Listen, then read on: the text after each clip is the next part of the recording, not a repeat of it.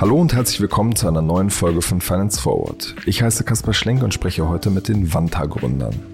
Anton Rummel und Ante Spittler haben mit Vanta ein aufstrebendes Fintech gegründet. Sie konnten damit bereits vor dem Start etwa 10 Millionen Euro von prominenten Investoren wie Cherry Ventures und Rocket Internet einsammeln. Das Berliner Unternehmen bietet eine Firmenkreditkarte an und hat eine Software entwickelt, um die eigenen Ausgaben im Unternehmen zu managen. Warum diese Vision so groß ist, welche erfolgreichen Vorbilder es in den USA gibt und was die beiden aus der Insolvenz ihres vorherigen Startups gelernt haben, das erzählen sie heute im Podcast. Ante Anton, ähm, es gibt ja mittlerweile viele Fintechs in dem Bereich, in dem ihr euch auch bewegt, die sich zum Beispiel um äh, sozusagen Ausgabenmanagement kümmern, die Kreditkarten für Firmen rausgeben. Warum braucht es jetzt Wanta eigentlich noch? Ja, genau, sehr gern.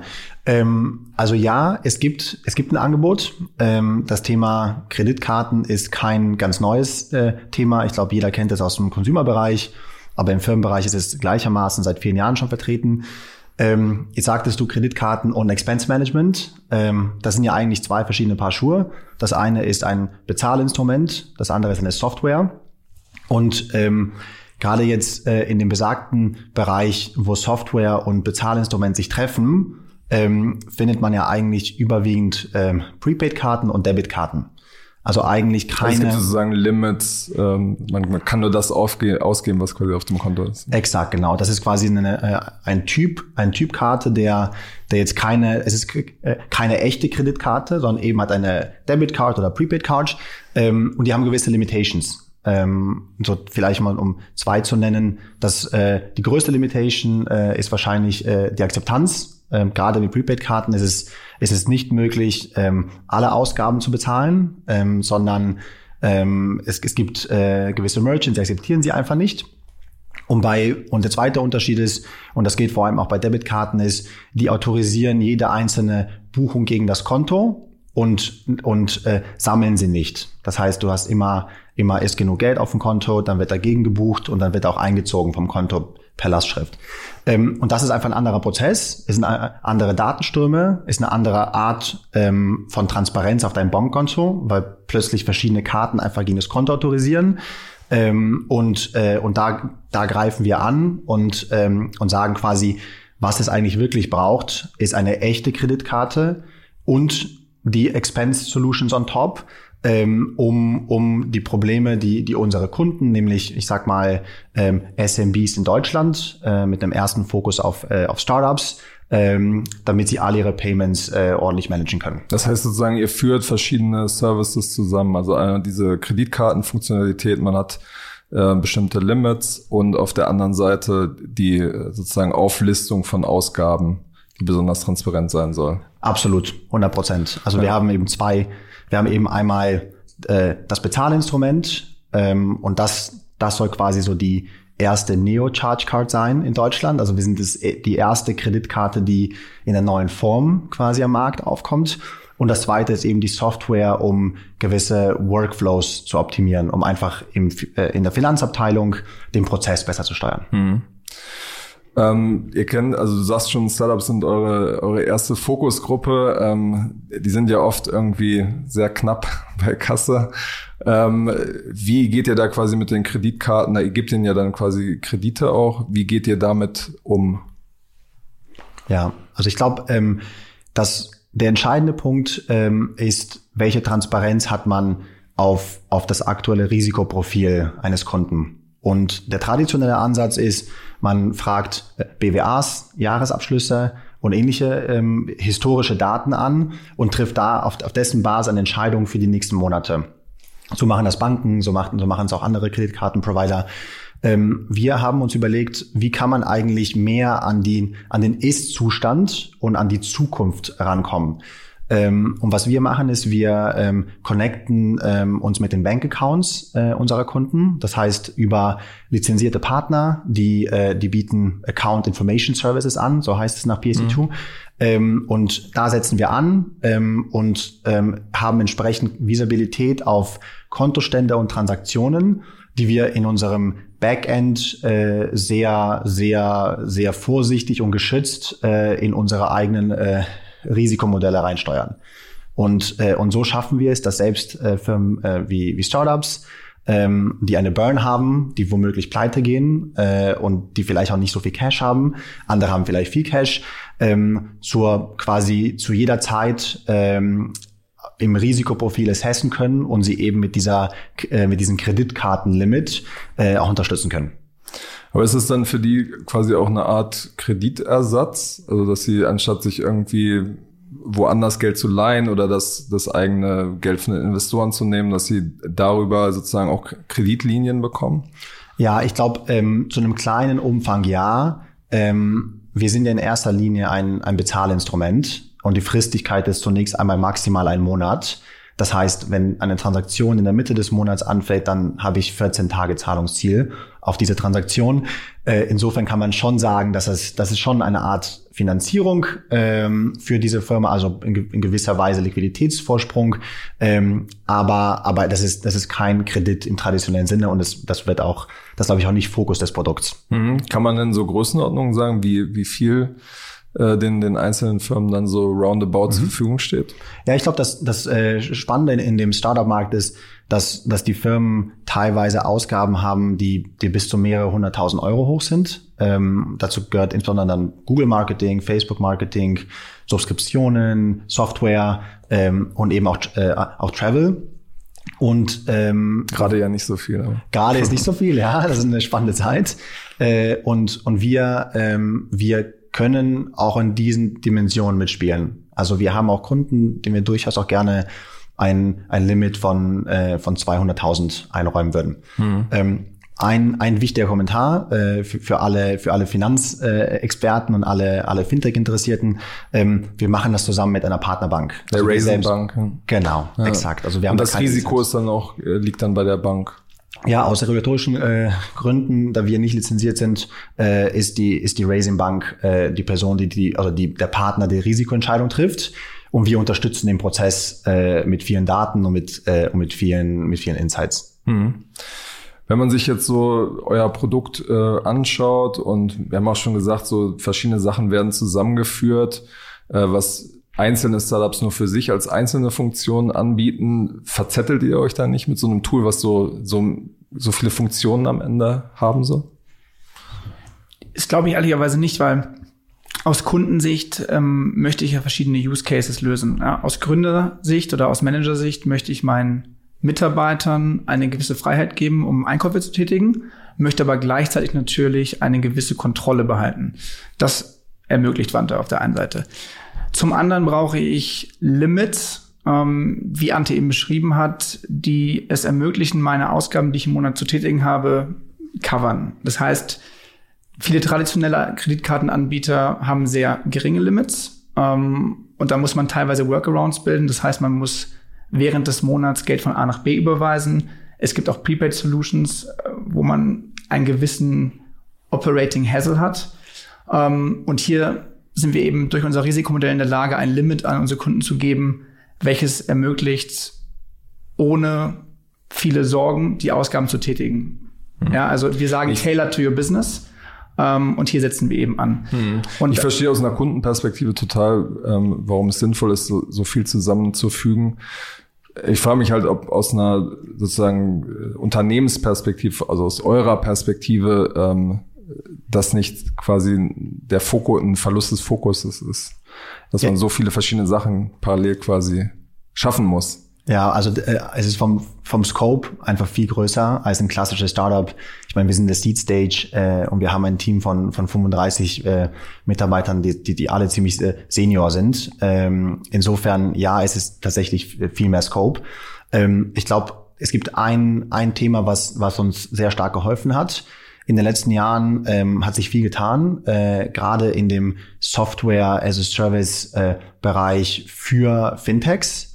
Ähm, das Kartenprocessing, also das Transaction Processing, äh, die Kartenherausgabe, also das Issuing und viele weitere Schritte der Value Chain haben sich ein Stück weit flexibilisiert, weil, weil sehr fokussierte Experten auf den Markt gekommen sind, ähm, und ähm, und äh, wir profitieren davon, äh, weil unsere Plattform an diesen Ecken andockt ähm, und und deswegen war unser quasi Go-to-Market auf dem Kartenprodukt ähm, schneller als wahrscheinlich es vor fünf Jahren äh, wäre möglich gewesen. Mhm. Mit was für Partnern arbeitet ihr da zum Beispiel zusammen? Also abseits der, der Raisin Bank?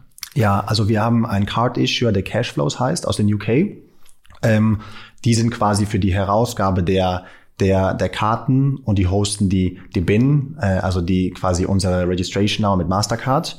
Ähm, und äh, Marketa ist ein Partner ähm, auf dem Processing, äh, mit denen ähm, mit denen, ähm, also auf Basis von Marketa haben wir unsere Tools gebaut, äh, um Transaktionen zu autorisieren. Und gerade in diesem komplexen System aus äh, sehr flexible Steuerung der Limite, die immer wieder verändert werden kann ähm, und viele weitere Faktoren, die wir noch on top eingebaut haben aus Sicherheitsgründen oder aus Flexibilitätsgründen, ähm, ist es ähm, äh, ist es eben möglich, das das mit Hilfe von, Marketa auch äh, auch technisch um, umzusetzen.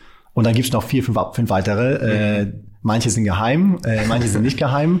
Genau. Ich denke, ein Partner, den man noch nennen sollte, ist Mastercard. Äh, das heißt, die Wandterkarten sind Mastercard-Karten, die den Vorteil einer, würde ich sagen, sehr guten Fall Protection mit sich bringen und weltweit akzeptiert sind. Mhm. Genau, eines äh, eurer Vorbilder ist ja äh, das US-Startup äh, Brex, ähm, die, die mit einem ähnlichen Prinzip, kann man sagen, äh, sehr groß geworden sind. Ihr wehrt euch so ein bisschen gegen den Vergleich. Äh, warum eigentlich? Ja, ich glaube, also ähm, das erweckt immer den Anschein, als wäre das der Startpunkt gewesen der Reise. Ähm, und wenn ich da ansetzen darf, wir haben ähm, wir haben ja zuvor bei äh, bei Global Founders Capital als äh, Investoren gearbeitet. Äh, also Rocket haben, Internet. Ähm, ja, also das der Investmentarm. Ja. Genau, also Rocket Internet ist ein Limited Partner von Global Founders Capital, aber ist ein traditioneller VC mit hm. mit anderen Limited Partners. Also es ist, es ist nicht äh, Rocket identisch. Ähm, und ähm, aber klar hängen die zusammen, also ganz klar. Und ähm, wir hatten die Opportunity, ähm, ein Team aufzubauen, das, das äh, Investments getätigt hat in Europa und in den USA. Äh, und gerade gerade hier in, äh, in Europa ähm, haben wir mit vielen Firmen zusammengearbeitet, äh, sie einfach äh, unterstützt in, in, in, in, den frühen Tagen mit, äh, mit Rat und Tat. Ähm, und es hat sich ganz häufig die Frage gestellt, wo das erste Konto, äh, wo die richtige Kreditkarte, äh, wie mache ich Taxes, wie mache ich Finance und so weiter und so fort. Ähm, und in dem Setup ähm, ist uns dann auch wieder eingefallen, dass als wir vor vielen Jahren äh, mal Move24 Gründer waren, äh, dass wir damals unsere privaten Karten connected haben und das teilweise über verschiedene Anbieter gehackt haben. Ja, da, da gab es die Amex, die private, die Mice More und whatsoever, ja, von der Deutschen Bank. Äh, und das ging, das ging bis Wie gehackt habt? Ähm, ja, wir haben unsere privaten Karten eingesetzt in den in den Tools, weil wir keine Karte bekommen haben als Startup. Mhm. Ähm, und ähm, das, die hatte aber nicht genug Limit. Also wir, wir haben jetzt noch keinen Exit hinter uns. die hat einfach nicht genug Limit, um, äh, um dieses Wachstum zu, äh, zu supporten von Move24. Ähm, und das heißt, es war ein ständiger Stress mit, äh, wie viel Limit ist noch da, muss die neue Karte eingesetzt werden, äh, die Abrechnung später pipapo. Äh, und ich glaube, die beiden Themen haben uns dann dahin geführt, dass wir gesagt haben, lass uns doch jetzt mal in den Markt reinschauen und mal so ein richtiges thematisches Screening machen. Und zwar global. Was gibt es an, an Optionen, Payments zu machen? Äh, wie lösen das welche Spieler? Äh, wie hängt das zusammen mit dem Thema Liquidität, also Credit versus Prepaid und so weiter und so fort? Ähm, und das Fazit aus der Geschichte war, ähm, in Europa gibt es ein paar Spieler, aber niemand wirklich auf, äh, auf, äh, auf Credit. Ähm, global gibt es in den USA ein paar sehr innovative Ansätze. Ähm, wir sind ehrlicherweise zuerst gestoßen auf Divi, äh, dann auf Breaks, dann auf die Stripe Cards, die glaube ich alle sehr relevant sind. Was ähm, macht Divi zum Beispiel? Äh, die sind etwas stärker auf dieser Expense- und Workflow-Seite, aber haben auch eine Karte und sind eigentlich sehr ähnlich, würde ich mal mhm. behaupten, ja, mit ein paar Besonderheiten.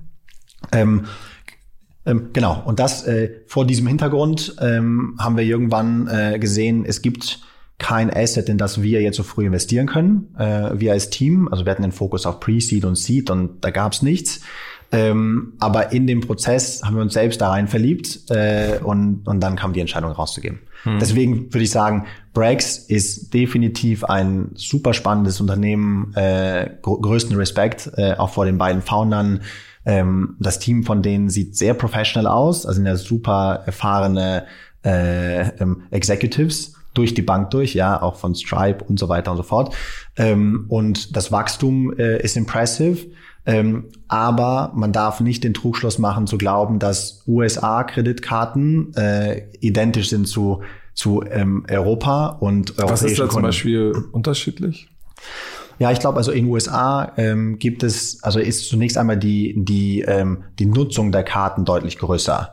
Äh, das liegt daran, dass, dass es einfach Karten schon länger verankert sind und stärker als Bezahlinstrument verankert sind. Und jeder hat ja ungefähr privat ja auch irgendwie fünf, sechs, sieben. Exakt, genau. Im Privaten, aber auch im, im Geschäftlichen. Es ist, es ist, es ist äh, normaler, eine, eine Rechnung aus einem Online-Service mit der Karte zu bezahlen, als per Banküberweisung. Und das ist noch nicht zu 100 Prozent hier in Europa angekommen. Also es hängt davon ab, wenn man jetzt drauf schaut. Ähm, das ist, glaube ich, das eine. Das andere ist, ähm, es gibt einen sehr starken Fokus auf Incentivierung. Ähm, es gibt eine, ähm, eine etwas andere äh, Interchange-Struktur, also größer, äh, eine größere Vergütung für die, für die Kreditkartenbetreiber. Und daraus äh, wird sehr viel mit äh, Incentives gearbeitet, also Points, Rewards, Cashbacks, Cashback. genau, also alles in der Richtung. Ähm, und das, das ist quasi so eins der super starken Marketing-Tools. Ähm, unsere Erfahrung aus den, aus den vielen Interviews, die wir hier gemacht haben, ähm, war, dass, dass es den, den Nutzern hier viel wichtiger war, inwiefern sich das Tool in die Organisation einbettet und weniger wichtig, ob sie 0,1, 0,3 oder 0,5 Prozent Cashback bekommen oder Points oder whatsoever. Mhm. Ähm, und ähm, deswegen sagen wir immer sehr vorsichtig, wir haben, wir sind wir sind nicht Brax, wir sind nicht Brax 2.0 oder ein Klon oder irgendwas, sondern wir haben einen Ansatz, der im ähnlichen Space ist, in einer anderen Geografie, mit anderen Anforderungen und denen müssen wir gerecht werden. Mhm. Ist es denn aus eurer Erfahrung, wenn ihr jetzt mit, mit Investoren sprecht, dass die ähm, deutsche Investorenlandschaft immer noch so ein bisschen tickt, dass man sagt so, das ist in Amerika erfolgreich und ihr und wir wollen es jetzt quasi äh, in Europa groß machen? Ja, es ist, glaube ich, ähm, es ist überhaupt nicht so einfach zu beantworten. Ähm, ich glaube, dass eine gewisse, ähm, dass eine gewisse Validation, äh, also eine, eine Verifizierung, dass das, dass das Business Model äh, auf globaler Ebene sich schon mal zumindest mal gezeigt hat, äh, dass die hilft und die hilft für das Verständnis, die hilft irgendwie für die für die Vision auf Größe. Ähm, aber ich glaube, äh, man schaut doch sehr sehr nüchtern darauf äh, und äh, und überlegt sich, wie sehr das für den für den lokalen Kunden äh, passt und wie sehr es auf den lokalen Markt passt. Also ich glaube, es ist schon eine, eine Hilfe in der, in der, in der Diskussion, ähm, aber ich glaube nicht, dass es reicht, äh, sich darauf zu berufen. Mhm. Ja, ich glaube, das ist ehrlicherweise so eins der Key Learnings für uns auch aus den letzten Jahren, dass man eben sehr customer-centric denken muss. Und wie Ante eben sagte, haben uns die unzähligen Interviews, die wir geführt haben und nach wie vor führen, ähm, zu einem anderen Product Scope geführt, als jetzt US-Anbieter äh, anbieten. Ähm, daher einfach dieses, ich gucke nach Amerika, schaue, was da funktioniert und mach's in Europa. Ich glaube nicht, dass das einfach replizierbar ist. Mhm. Ja, man muss sehr customer-centric vorgehen und eben ein Produkt bauen, was Kunden in Deutschland beziehungsweise Europa auch wirklich brauchen. Und ich glaube, hier ist auch wichtig zu sagen, Europa ist nicht gleich Europa. Mit Sicherheit hat eine Firma in Deutschland andere andere Vorgaben, wie sie ihr Accounting oder ihre Finance-Prozesse aufbauen, als eine Firma in Italien. Hm. Und ihr habt das jetzt quasi erstmal auf, auf Deutschland fokussiert und guckt euch dann peu à peu andere europäische Märkte an. Ja, genau. ich glaube, ich glaube, das war ein, ein, ein, großes Learning aus unserer vorherigen Erfahrung als Gründer. Ähm, eine stark fokussierte Strategie hat sehr viele Vorteile. Und, ähm, und eine nicht fokussierte Strategie kann sehr viele Kosten aufwerfen. äh, und ich glaube deswegen, also wir haben sehr starken Fokus jetzt auf den lokalen Markt und erst wenn das Produkt sich hier äh, bewiesen hat und hinreichend Traction aufgebaut hat ähm, und die Systeme hinreichend skalierbar auch sind für internationale Expansion, erst dann widmen wir uns anderen Märkten. Hm. Bei, bei all diesen sozusagen Business, also B2B-Produkten ist immer die, die eine große Frage, wie schafft man es quasi, das bekannt zu machen? So bei, bei N26 oder sowas, die machen ja Plakate, schalten Online-Werbung. Bei allen B2B-Produkten ist es so ein bisschen schwieriger. Ähm, was ist da sozusagen eure Strategie, wie ihr euer Produkt bekannt machen wollt? Ich glaube, jetzt in den nächsten Monaten geht es vor allem darum, erstmal das erste Feedback von den ersten Kunden zu erhalten und das Produkt weiter zu shapen. Ähm, und dann ab einem gewissen Zeitpunkt, wo wir sagen, wir sind jetzt ready für ein Full Go-to-Market, dass wir dann das Produkt auch mit Branding und anderen Marketingaktivitäten bekannt machen. Mhm. Aktuell sind wir noch in der Phase, wo wir sehr eng mit einem großen Set von Kunden das Produkt weiter zusammenbauen. Wie viele Leute sind da jetzt schon drauf? Also wir arbeiten mit diesem ersten Set mit ähm, ähm, ungefähr 40 Kunden zusammen. Das ist jetzt so die, die so das, das Target. Ähm, davon ist ein Teil schon ongeboardet. Ein Teil durchläuft erst den Prozess. Ähm, wir wollten nicht alle am gleichen Tag onboarden, weil das funktioniert gar nicht. nicht, äh, nicht in der B2B-Welt und nicht als Start. Ähm, und von da aus wachsen wir dann, dann weiter, aber sehr, sehr dynamisch, also treffen dann quasi dann im Wochenrhythmus Entscheidungen, wie viel mehr ähm, in, in Summe rein können, quasi aus operativen, aus operativen Gesichtspunkten. Ähm, von daher, es bleibt, es bleibt spannend erstmal. Also aber es, aber es, es lief, es lief wirklich hervorragend zum Start. Also da muss man auch sagen, ganz, ganz, also Musst du das jetzt nicht sagen? Ja, ich muss oder I don't know, ja. Also man, man, äh, man muss ja auch selbstkritisch sein und sich und sich Fehler eingestehen und das, ich glaube, das, das haben wir auch gelernt. Ähm, und es werden sicher auch noch Fehler kommen. Aber die Zeit, die wir jetzt ähm, gebraucht haben für das für das Setup, also alles aufzusetzen, gerade die Partnerschaft auch mit der mit der Raisin Bank, äh, die Partnerschaft mit dem Card Issuer und alle anderen Connections, die es gibt, äh, das waren da jetzt in Summe sieben Monate Arbeit, äh, wenn man so mal netto draufschaut. Ähm, und, äh, und die Zeit ist in der Tat dann ähm, gut genutzt worden, um das Produkt, was wir jetzt haben, sehr robust zu machen. Und es nicht zu überladen. Also nicht mehr Feature, mehr Feature, mehr Feature, sondern eher die, die da sind, ähm, richtig gut machen. Ähm, und bisher hat es gut geklappt. Aber let's, let's talk in two months, ja. Okay, ja, komme ich drauf zurück. Ja. Ähm, lass uns noch mal ein bisschen äh, in der Zeit äh, zurückgehen. Äh, du, du, hattest es ja eben auch schon äh, angesprochen. Ähm, ihr wart davor, habt ihr äh, Move24 aufgebaut, ein, ein Umzugsstartup was äh, sehr viel Geld eingesammelt hat, ähm, ja, das Geschäft sehr hoch skaliert hat, viele Leute beschäftigt hat. Und dann, ähm, da gibt es unterschiedliche Sichtweisen, aber sich auch an einem teuren Vertrag verhoben hat ein bisschen. Was ist so, was sind jetzt eure Lehren aus der Zeit, die ihr da gezogen habt? Ja, absolut. Also ich, wir, wir hatten ja das, das Privileg, dass wir nach Move äh, und nachdem die Insolvenz quasi im, im guten Prozess war, ähm, dass wir drei Monate aus hatten. Also wir haben, sind auf, auf Reise und ich habe mich verlobt und Anton hat andere Sachen gemacht. okay. Und wir haben, wir haben, wir haben, wir hatten Zeit für Reflexion. Ja, darauf will ich hinaus. Ähm, und, hat, und ich habe sehr intensiv darüber nachgedacht, was waren eigentlich die, die Learnings, was waren die, die Reasons to fail oder to succeed oder whatsoever. Ähm, und kam auf fünf Punkte eigentlich. Ähm, und fünf Punkte, die wir auch, auch in der Zukunft ähm, noch besser machen wollten. Ja, also zumindest aus unserer Sicht viel mehr, aber fünf, fünf Kernpunkte.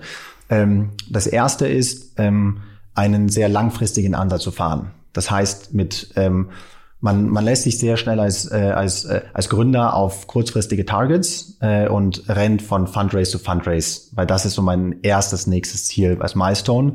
Denn ohne Fundraise gibt es die Company nicht mehr. Ähm, das wenn das jetzt die, die Kernprämisse ist, ähm, dann verliert man den Weitblick auf zwei, drei, fünf, zehn Jahre. Aber Teamaufbau, Organisationsaufbau, Hiring, Stabilität der Prozesse, ähm, die brauchen einfach diese Long-Term View. Die funktionieren nicht im Sechs-Monats-Rhythmus. Das ist einfach nicht tragfähig. Ähm, und deswegen glaube ich, war also das, das allererste größte Learning, den Ansatz sehr langfristig zu wählen, so den Plan strukturieren und dann eben die kurzfristigen Targets da reinbetten und nicht andersherum. Hm, das heißt sozusagen, ihr habt auch so viel, in Anführungsstrichen, Geld jetzt zum Start eingesammelt, um quasi länger Zeit erstmal zu haben, äh, das alles zu entwickeln. Ja, absolut, 100 Prozent. Ähm, und das ist auch so ein bisschen der zweite Punkt, ähm, die Seniorität und die Spezialisierung im Team so hoch wie möglich halten. Äh, und das kommt, das ist natürlich auch verlinkt mit unseren, mit unseren relativ großen Fundraisers, die wir jetzt auch hatten, mit, äh, mit Vanta in, in frühen Tagen. Ähm, es, also in, es wird alles spezialisierter äh, auf der gesamten Welt. Und es kann nicht sein, dass das bei Startups nicht, nicht irgendwie reflektiert wird. Ähm, es kann nicht sein, dass nur mit Praktikanten gearbeitet wird über die ersten Monate hinaus. Das, das funktioniert einfach nicht, weil das Produkt wird nicht richtig gut. Ähm, und deswegen ähm, haben wir viel Zeit investiert, äh, ein Team zu finden aus äh, Sector Experts, wie wir sie hier nennen, also einfach Experten auf ganz speziellen Nischen, das Ganze nicht nur aus äh, in Business, sondern vor allem auch im Produkt, ähm, im Engineering, also bei den Developern ähm, und allen anderen Departments ähm, und dort auch auch gerne ein Ticken Seniorer. Also wir haben kaum Interns in dem Setup hier. Ähm, und ich würde sagen, wir sind so eigentlich so mit die Jüngsten im Laden. äh, und sind auch nicht mehr ganz jung. Aber habt kein äh, Autoritätsproblem? Nee, überhaupt nicht. Nein, nein, das ist dann eine Kulturfrage. Mhm, genau. Okay. Und ähm, sozusagen Seniorität bedeutet ja auch immer, dass es ein bisschen teurer wird. Ähm, wie, wie schafft ihr das trotzdem, das irgendwie ja. zu stemmen als Startup? Das ist ja auch die Argumentation, warum man sich Werkstudenten und Praktikanten ja, das stimmt. holt. Ähm, ich glaube, ähm, zwei Punkte. A, hinreichend Kapital einsammeln von guten Investoren, die das unterstützen. das ist also die, das allererste. Und das zweite ist die Gleichung bei einem Entrepreneur. Und ich würde sagen, die ersten 30, 50 Mitarbeiter, die in eine Firma reinkommen, sind alle Entrepreneure. Also es kann nicht einer Nicht-Entrepreneur sein in den ersten 30. Ähm, die, die funktionieren einfach sehr stark über Equity. Äh, und was, was wir gemacht haben, ist, wir haben einen, einen viel größeren Pool gemacht, als es äh, in Deutschland üblich ist bisschen, bisschen abgeschaut von den amerikanischen Firmen und unserer Zeit im, äh, in San Francisco und im Valley. Ähm, und mit dem Pool konnte man eben Leuten eine Perspektive geben, die sagen, wow, okay, das, das, da lohnt es sich jetzt aus TransferWise nach irgendwie fünf Jahren Vesting und großen Paketen oder aus Klarna oder aus N26 rauszugehen ähm, und äh, jetzt nochmal von neu zu starten. Full Risk, aber auch full, full Skin in the Game. Mhm. Ich hatte das im, im Handelsregister auch gesehen, das sind dann so 10, 15 Prozent oder so. Die noch, noch deutlich mehr. Mhm. Ja. Okay. Genau. Also wir, wir haben einen virtuellen Pool, so klassischerweise jetzt gerade für die späteren Employees. Und wir haben noch einen Pool, der, der sich an den Common Shares richtet. Also, also ich sag mal, äh, echte, echte Beteiligung. Mhm. Jetzt interessiert mich natürlich noch, was sind die äh, drei anderen genau, Punkte? Genau, ja, ich mache es jetzt mal, mal kürzer. Das erste, und das hätte ich schon fast als ersten Punkt nennen müssen, ist, noch eine stärkere Ausrichtung äh, auf den Customer Value. Also, was ich damit meine ist, und wir haben das verankert in unseren Company Values, auch als den aller, allerersten Value, ähm, ähm, unser Erfolg wird primär gemessen am, am Erfolg, den wir bei unseren Kunden äh, kreieren. Das heißt, wir müssen Value kreieren bei unseren Kunden und dann, dann werden wir auch erfolgreich sein. Das heißt, Priorisierung von, von Tech-Features, ähm, die, die, die Auswahl des Pricings, die Auswahl von, von Quersubventionierung bei, beim Pricing und so weiter und so fort, folgt alles der Prämisse, ist, äh, äh, hilft es dem Kunden und kreiert es Customer Value, ja, nein. Und wenn nein, dann ist es nicht auf der Prio oben. Dann mhm. ist es auf der Prio unten. War das bei den, den Umzügen nicht, nicht immer der Fall, oder? Ähm, jein. Ähm, weil es kommt dann ja zu Hunderten von von äh, Mikroentscheidungen äh, on the spot im Daily Business. Und es ist was anderes, ob ich sage, ja, ich bin Customer Centric oder ob ich das so stark verankere, dass jedes Mal dagegen gebenchmarkt wird. Weil man findet dann doch viel mehr Situationen, wo man gemerkt hat, ah, okay, jetzt haben wir eigentlich eher ähm, den, den Firmennutzen, also unseren Nutzen, äh, höher priorisiert als den Kundennutzen. Ähm, und das ist, glaube ich, das Entscheidende. Liegt vielleicht ein bisschen daran, dass sozusagen der Umzugskunde ja nicht morgen wiederkommt. Auch das, auch das ist richtig, genau. Ja, mhm. man nimmt wahrscheinlich ein bisschen mehr in Kauf. Ähm, genau, ja. Dann vielleicht noch zwei andere Themen. Ähm, erst skalierbare Prozesse und dann, Execu und dann Execution. Äh, wir sind sehr schnell gewachsen mit, mit Move24, also außerordentlich schnell. Ähm, und das war ein bisschen zu schnell, weil die Prozesse einfach noch nicht da waren. Also sozusagen auch die, die technologische Plattform, um das quasi hochzuziehen, war einfach ja, noch nicht da. Genau, also viel Arbeit im Produkt, ähm, das Ganze scalable machen, es testen, dass es scalable ist, weil dann merkt man erst, was alles so passiert. Und dann, und dann erst, dann erst hochskalieren. Genau. Mhm. Und dann last but not least, ähm, und da haben wir uns sehr stark inspirieren lassen, auch von ein paar Leuten hier aus dem Team, ähm, das Thema äh, Discovery, also das, was Anton vorhin meinte, Gespräche mit Kunden führen und, und versuchen zu herauszufinden, was eigentlich das Richtige ist, wie die Solution gebaut werden soll, welche Solution und so weiter und so fort. Das ist nicht ein Prozess, der am Anfang der Firma stattfindet und dann executed wird. Das ist ein Prozess, der die ganze Zeit fortlaufend stattfindet. Also wir interviewen Kunden aus verschiedenen Segmenten aktuell äh, also und mit dem Segment meine ich Industrien. Wir interviewen gerade Kunden aus verschiedenen Segmenten ähm, in, in Sachen Größe, also viel größere Kunden und viel kleinere Kunden, um zu verstehen, was deren Needs sind. Und wir, und wir interviewen ähm, alle Kunden im, im aktuellen, im aktuellen Fokusset und zeigen den in, in Iterationen die nächsten Ideen und die fortlaufenden Entwicklungen, noch bevor sie am Markt sind. Also bevor wir starten und, und während wir bauen. Ähm, und das, das hat jetzt schon sehr viel positiven Impact gehabt, weil wir doch einige Themen, wo wir als Co-Founder auch dachten, ach guck mal, das ist so eine äh, geniale Idee von dir, dann einfach äh, gecheckt haben, ja, das Braucht war, keiner, das ne? war eine coole Idee für dich, aber aber nicht, aber in dem, von die Kunden finden es maximal okay, ja. Was war das dann zum Beispiel? Ah, sind verschiedene Themen. Das sind so Kleinigkeiten, wie sie, wie sie ihre Prozesse bauen und ähm, und ob sie jetzt, ob sie jetzt eher eine Forecast View brauchen auf ihre Transaktionen oder eher eine viel klare Transparenz auf, woher der Spend kommt. Also das sind Details jetzt, ja, muss man schon ganz tief reingehen, aber oft, oft, äh, oft beobachtet. Ja. Wie geht er jetzt quasi damit um, dass es so ein ganz, ganz neues Thema ist, von sozusagen Umzugsunternehmer im weiteren Sinne zu jemandem, der sich mit Finanzen äh, beschäftigt? Ja, ich glaube, wie Ante vorhin sagte, wir haben ein sehr, sehr starkes Team, das einfach aus diversen Domain-Experts besteht. Ähm, der Großteil unseres Produkt- und Tech-Teams hat vorher in sehr großen Fintechs gearbeitet oder auch in traditionellen Banken. Das heißt, für uns als, sage ich jetzt mal, klassische BWLer äh, mit einem Background im Umzugsbusiness und dann auf der Venture Capital Seite ist es durchaus was Neues im Fintech-Bereich zu arbeiten. Ähm, wir haben uns, wie Ante vorhin sagt, natürlich während der Venture Capital-Zeit sehr intensiv mit dem Fintech-Markt beschäftigt, sonst werden wir auch nicht auf das Thema kommen. Aber am Ende des Tages, glaube ich, das Team als Ganzes, ähm, das, was die Company hier aufbaut. Und hier verlassen wir uns und vertrauen natürlich äh, unseren Teammembern sehr viel. Mhm. Ja, und ich glaube, jeder, jeder hat ja Spaß an einer ähm, Intellectual Challenge. Äh, also wenn, wenn das fehlt, dann, dann ist irgendwas schiefgelaufen. Dann absoluter Break, äh, wandern und wieder irgendwie äh, reisen und zurückkommen. Ähm, und für uns war es die maximale Intellectual Challenge, äh, weil es ist wirklich ein komplexer Markt. Wir haben es auch unterschätzt. also hat dann noch paar Monate auch gebraucht, um dann die wirklich alles zu verstehen. Ähm, und insofern ähm, der Appell, der immer funktioniert, graben, graben, graben, graben und sich möglichst smart anstellen äh, und dann, dann geht es auch, ja. Mhm. Vielleicht zum Abschluss die Frage, wo steht äh, Wanta in 18 Monaten? Ja, sehr gute Frage. Äh, stellen wir uns auch jeden Tag. ich glaube also. Irgendwas steht ja an eurem Deck wahrscheinlich drin, oder?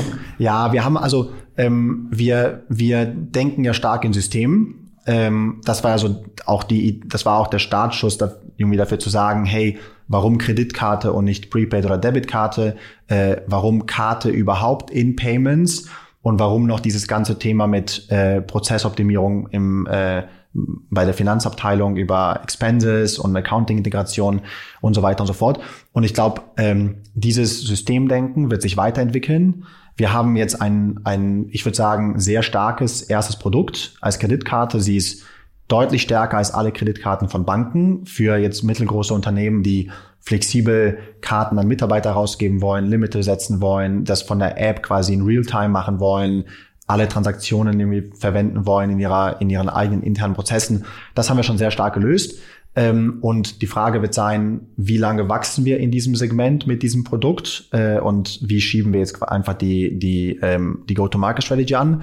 Und das Zweite ist, wie schnell kommt eigentlich das nächste Produkt? Also wann gehen wir aus dem Kartensystem auf vielleicht das Payment-System und binden vielleicht noch weitere Kartentypen ein oder auch andere Bezahlmethoden. Ähm, das ist, steht noch alles in den Sternen, weil wir müssen sehen, wie es läuft. Ähm, aber so sehen wir eigentlich die Reise für die nächsten 18 Monate. Einfach Skalierung im bestehenden Produkt und überlegen, was als nächstes eigentlich mhm. Machen würde.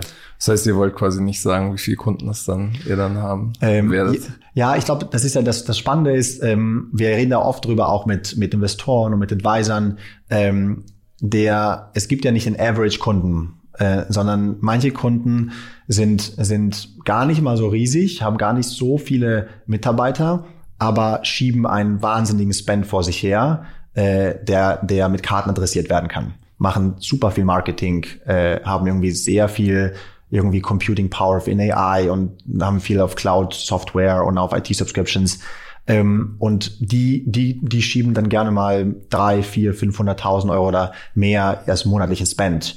Das ist nicht zu vergleichen mit einem Freelancer oder mit einem Zehn-Mann-Unternehmen, das irgendwie 5000, 5000 Spend macht. Ähm, das heißt, die Gleichung zum Schluss wird die Anzahl der, wird irgendwie die Anzahl der Kunden sein und das Transaktionsvolumen, das sie im Durchschnitt vor sich herschieben. Und wir wissen verdient ihr genau sozusagen genau. an dem Transaktionsvolumen verdient ihr quasi Absolut. auch, also an den Gebühren und an dem Transaktionsvolumen. Exakt, genau. Das, das, das Charmante aus dem aus dem Kreditkarten-Space ist ja und deswegen sind Mastercard und Visa auch so erfolgreich.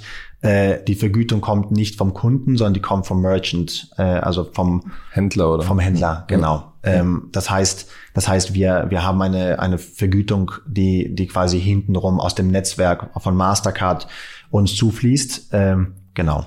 Und, ähm, und deswegen müssen wir schauen, ob wir jetzt eher an die ganz Großen rangehen, vielleicht viel mehr an die mittleren oder vielleicht auch mehr an die kleineren. Und dementsprechend werden es vielleicht 300 Kunden sein, aber vielleicht auch viel, ein paar tausend. We don't know. Ja. Alles klar. Dann vielen Dank für eure Zeit und bis zum nächsten Mal bei Finance Forward. Absolut. Vielen Dank. Ganz lieben Dank, gerne.